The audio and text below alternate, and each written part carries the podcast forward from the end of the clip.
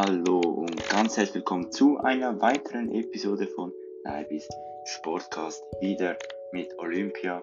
Die Olympia neigt sich auch dann schon langsam wieder dem Ende zu, aber heute wieder ein erfolgreicher Tag für die Schweiz. Es gab wieder Medaillen und zwar in der Kombination von den Frauen sogar zwei in einem Rennen der Doppelsieg.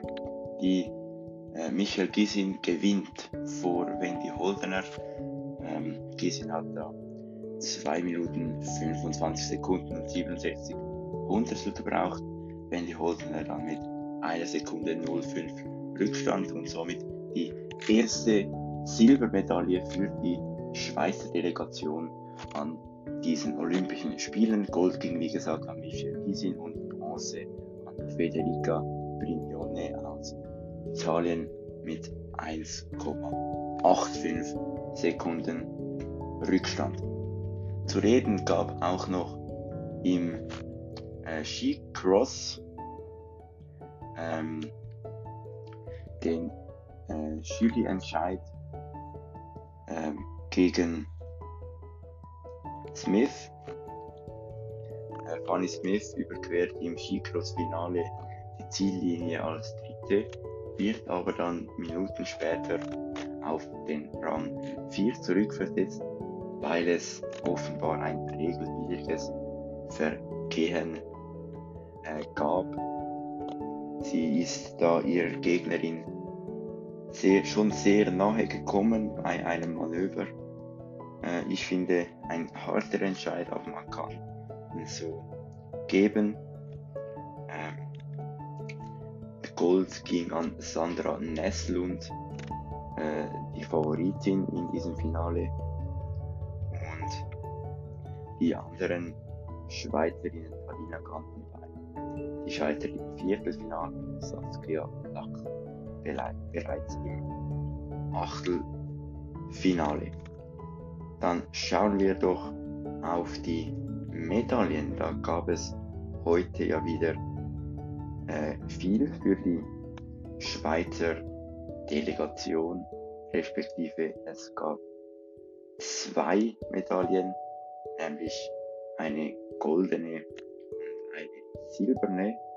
Die Schweiz ist im Medaillenspiegel momentan auf Platz 8 mit 12 Medaillen, hat 6 goldene, eine silberne und 5 bronzene Medaillen.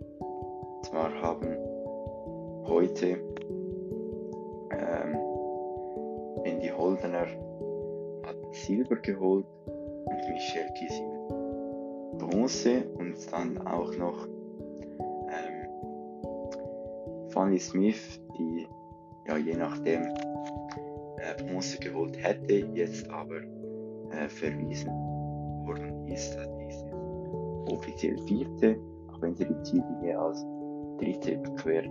Also den Medaillenspiegel führt Norwegen an mit 14 goldenen Medaillen, 7 silbernen und 8 bronzenen. Äh, dann zweiter Platz ist Deutschland, 10 goldene, 7 silberne und 5 bronzene. Und die USA steht auf dem dritten Platz mit 8 silbernen und goldenen und 5 bronzenen. Ja, ähm, wir schauen noch, was sonst noch zu reden gegeben hat. Fanny Smith hat dann nachher natürlich auch gesagt, ähm, diesen Entscheid kann sie und will sie auch nicht akzeptieren. Sie hat gesagt, es sei ein Witz, dieser Entscheid. Ich äußere mich jetzt mal nicht dazu. Ich kenne mich so wenig gut aus im Skicross für das.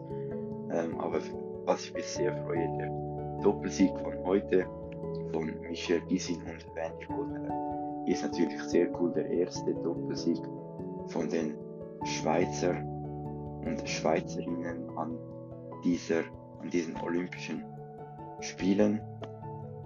Und dann haben wir noch Eiskunstlauf. Und zwar ähm, die 15-jährige Kamila Valjeva. Äh, die ist heute wieder im Einsatz gestanden. Wir haben ja mit äh, Sven darüber geredet. Äh, er hat das ja als negatives Highlight äh, gesagt mit diesem Doping-Skandal. Äh, das war die Episode von vor drei Tagen, glaube ich. Ja, vor drei Tagen. Ähm, auf jeden Fall ist sie heute wieder im Einsatz gestanden, Valjeva, und sie hat äh, den vierten Platz momentan.